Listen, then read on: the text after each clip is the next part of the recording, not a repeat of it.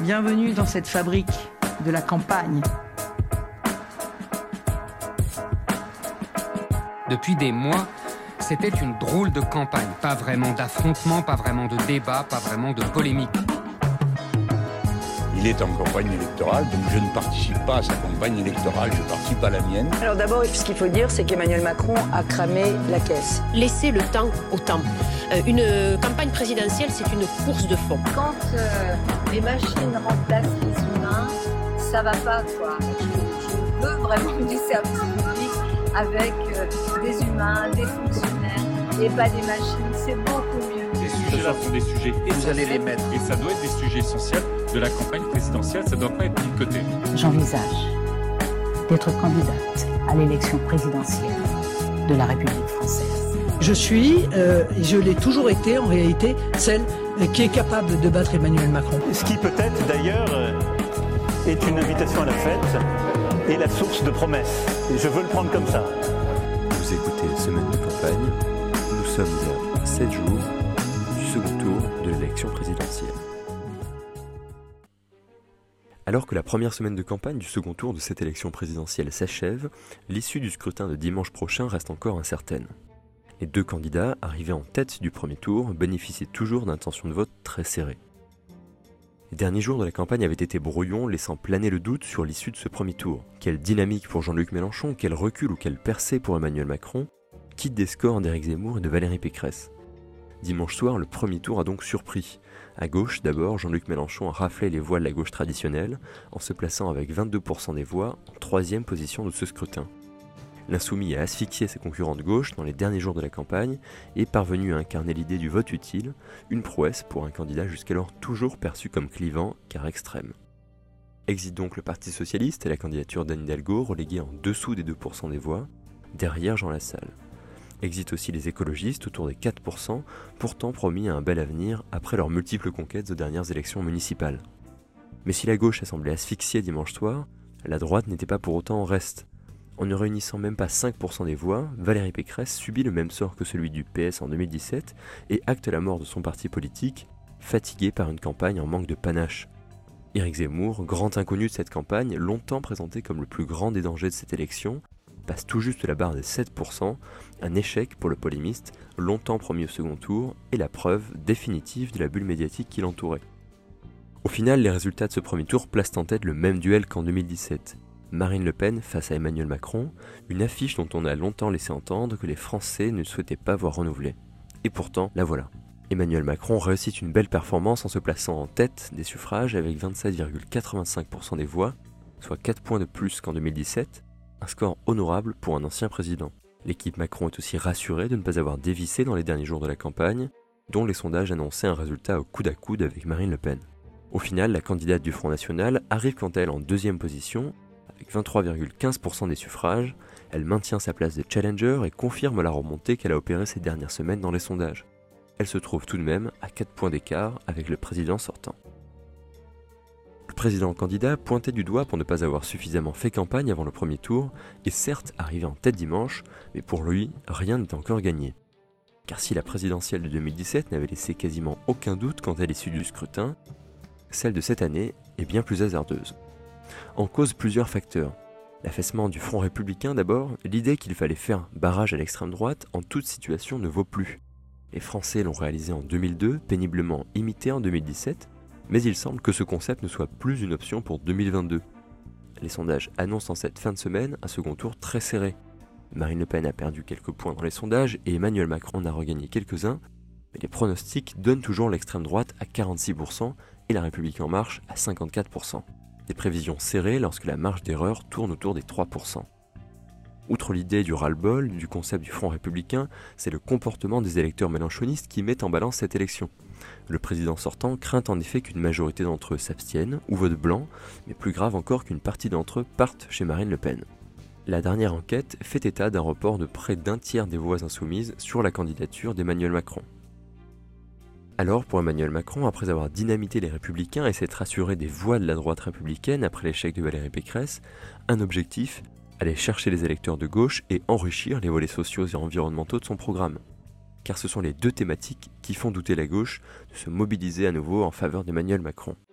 Lundi, dès la première heure, le président sortant filait donc dans les Hauts-de-France faire campagne à Denain, l'une des villes les plus pauvres de France, sur les terres où le Rassemblement national a fait d'excellents scores. Pour le candidat, plusieurs idées en tête, finir de réinstaller le duel face à Marine Le Pen en s'invitant sur ses terres et tenter de convaincre en parallèle les Français qu'il est le véritable candidat du pouvoir d'achat. Car Emmanuel Macron sait que si ces territoires ont largement voté pour Marine Le Pen, ce n'est pas en priorité pour ses prises de positions identitaires et son combat nationaliste, mais pour le discours proactif qu'elle a porté tout au long de cette campagne sur le pouvoir d'achat des Français. Tout au long de la semaine, Emmanuel Macron a donc confronté son projet aux Français, présent en nombre à chacun de ses déplacements. L'équipe de campagne souhaitait mettre un candidat à portée d'engueulade et les scènes en ce sens se sont ainsi multipliées tout au long de la semaine. Sur les retraites, sur la vaccination, sur ses propositions sur le conditionnement du RSA à des heures d'activité, comme sur ses petites phrases, les interpellations n'ont pas manqué. Emmanuel Macron a tout fait pour se justifier, tant bien que mal, tenter de convaincre encore, mais s'est surtout montré prêt à débattre et sur le terrain.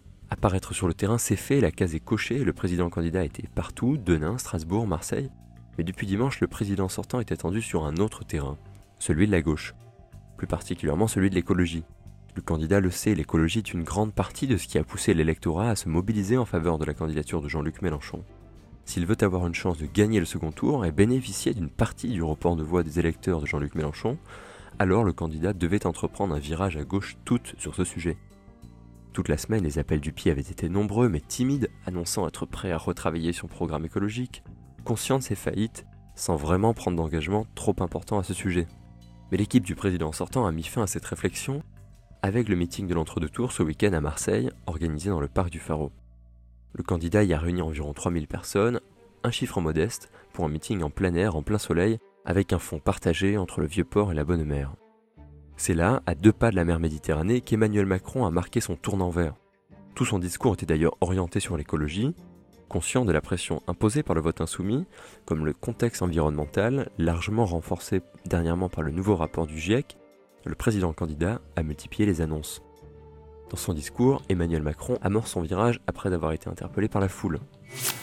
Comme vous le criez parfois avec un enthousiasme qui me touche, je vais vous avouer quelque chose. Je n'ai aucune envie de faire cinq ans de plus. Non, je ne veux pas les faire en plus. Je veux complètement refonder. Je veux que ce soit cinq années de renouvellement complet. Ce qui se joue le 24 avril, ce qui se jouera derrière, ne doit pas être une reconduction, une continuation, mais bien une réinvention, une nouvelle ambition. Pour Emmanuel Macron, ce quinquennat ne doit donc pas être l'occasion de tout refaire pareil. Le président relève à plusieurs reprises, cette élection ne doit pas être un renouvellement, mais plutôt un référendum qui amenderait son projet de 2017. Les suffrages de dimanche dernier exigent que celui de 2022 soit plus écologique, plus social. Qu'il en soit ainsi, l'aura répondu Emmanuel Macron, expliquant vouloir placer l'écologie au cœur du nouveau paradigme politique qu'il entend concevoir au travers de ce second mandat. Nous devons réconcilier tout le pays par un changement de paradigme, par une ambition nouvelle. Et ce changement de paradigme n'est pas simplement d'aller un peu plus vite, de continuer ce que nous avons fait c'est d'aller deux fois plus vite et de transformer la politique, l'économie, les paysages et nos vies dans la France pour les cinq ans qui viennent. C'est ce changement de paradigme que je veux pour nous. Alors, la politique que je mènerai dans les cinq ans à venir sera donc écologique ou ne sera pas.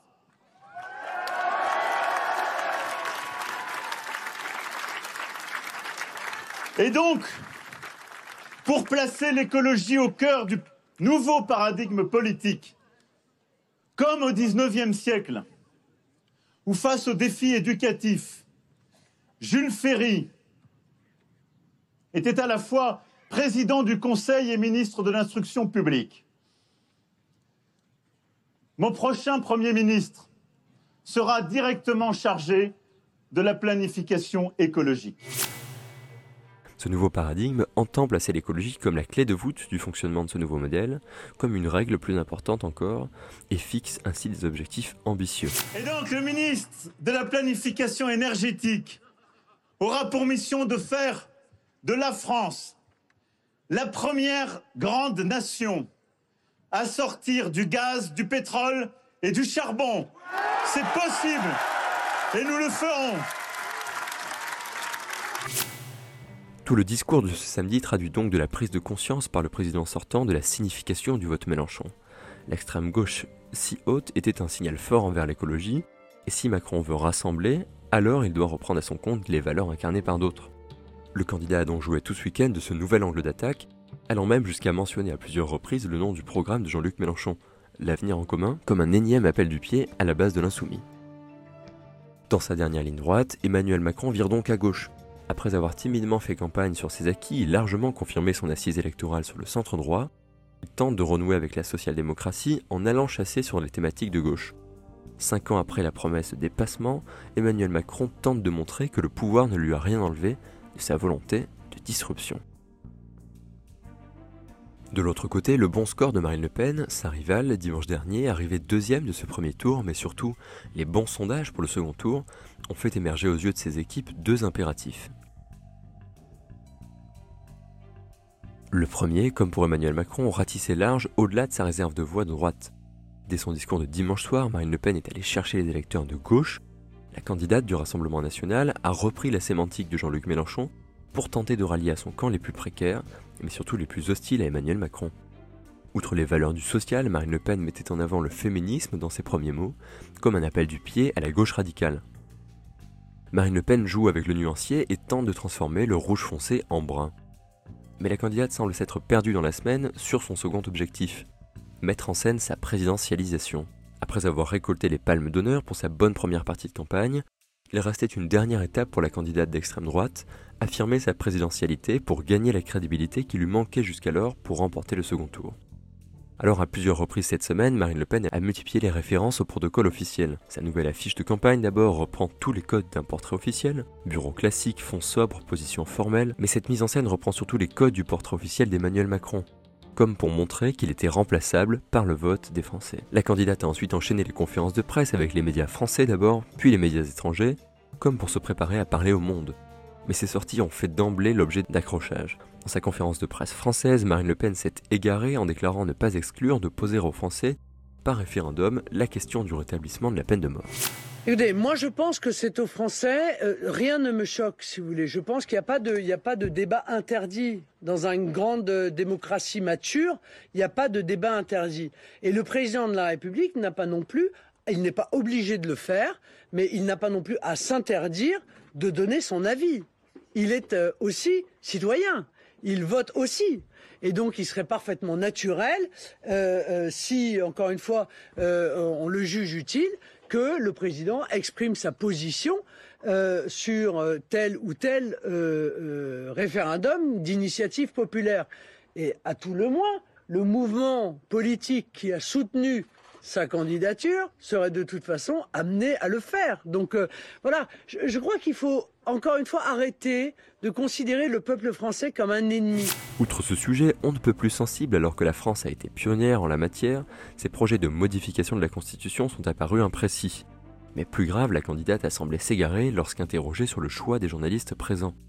Marine Le Pen refuse depuis des années l'accès de tous ces événements aux équipes de quotidien, émission pourtant regardée tous les soirs par près de 2 millions de Français, Interrogée, la candidate s'est trouvée prise au piège de la question d'un journaliste Libération, y a tenu des propos quelque peu déconcertants quant au sort de la presse en cas de victoire de sa part. Ah non, mais les journalistes, il n'y a, pas de journalistes chez Quotidien. Ah non, non, mais pardon, c'est que Quotidien, s'il n'y a que ça. Non, Quotidien, c'est c'est pas, pas une émission euh, de, d'information ou de journaliste. Quotidien, c'est un amuseur. Parfois très drôle d'ailleurs, hein, je dis pas. Hein.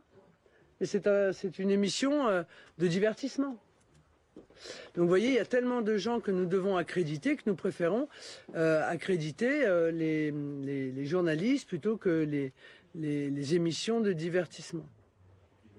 C'est vous, madame, c'est vous, madame, qui décidez de qui est le journaliste ah ou pas Vous voyez, je suis chez moi. Et quand vous serez présidente, c'est vous qui bah décidez qui est le journaliste ou pas Vous savez, je suis chez, moi, hein, donc dans mon QG, et dans mon mouvement, Monsieur de Libération, qui a toujours eu et été accueilli d'ailleurs, hein, dans toutes circonstances. Donc voilà, cela fait, oui, oui, mais bien sûr, mais cela fait des années.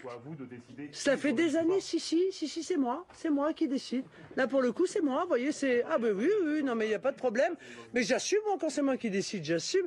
Donc c'est moi qui ai décidé, il y a plusieurs années de cela, que Quotidien était une émission euh, de divertissement et que par conséquent, je ne me sentais pas obligé euh, d'accréditer euh, quotidien, euh, même si j'accrédite l'ensemble des autres, y compris bien entendu des médias qui sont extrêmement hostiles, comme vous.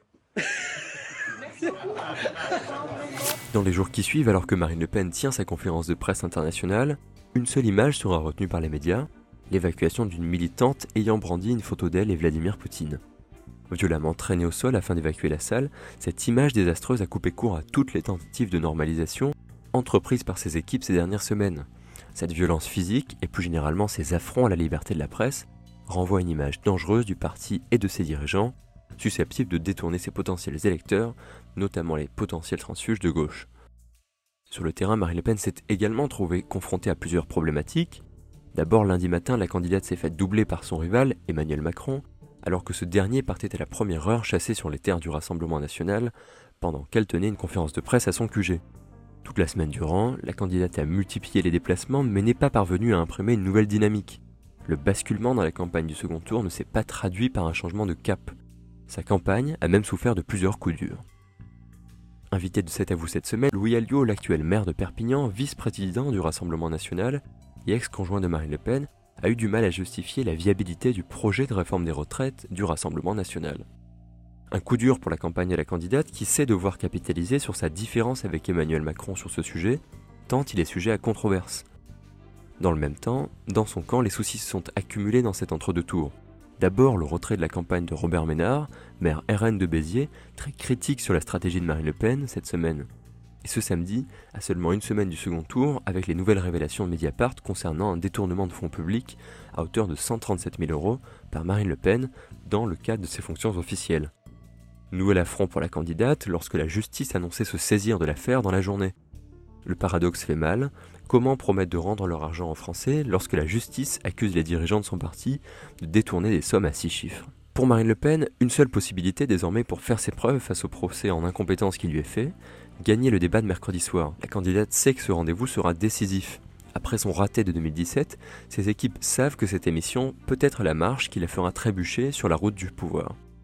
Alors, interrogée sur son état d'esprit, Marine Le Pen est apparue grave, consciente de la préparation requise pour emporter la manche. Absolument pas, je suis extrêmement sereine, euh, mais euh, je pense que comme l'avait fait d'ailleurs Emmanuel Macron la dernière fois, euh, prendre un jour et demi pour, pour préparer un débat n'a rien d'extraordinaire, c'est assez naturel, c'est assez normal. comment vous voyez ce moment qui va être regardé par bah c'est précisément, c'est un moment important parce qu'il y a énormément euh, de Français euh, qui le regardent. Puis c'est un moment important parce que je lis tellement d'incongruités sur mon projet euh, depuis quelques jours, tellement de caricatures, voire même de fake news, qu'il est extrêmement important que je puisse avoir un moment avec tous les Français que ça intéresse pour leur expliquer que non, je ne vais pas expulser un million d'étrangers des logements sociaux, euh, des choses comme ça, vous voyez. Donc, euh, euh, pour pouvoir rassurer tout le monde et montrer que mon projet est en même temps réfléchi, crédible, applicable et qu'il correspond à ce que souhaitent les Français, je le crois dans leur majorité. À une semaine du premier tour, rien n'est encore joué. Emmanuel Macron semble certes reprendre un peu d'avance ce week-end, mais les six jours de campagne peuvent encore tout faire basculer dans un pronostic à 46-54 prochains jours de campagne et le débat de mercredi soir seront décisifs. Il reste 6 jours, projet contre projet, 6 jours pour allier, 6 jours pour intéresser, 6 jours pour pousser les Français à choisir entre deux visions de la France qui nous engageront pour les 5 prochaines années.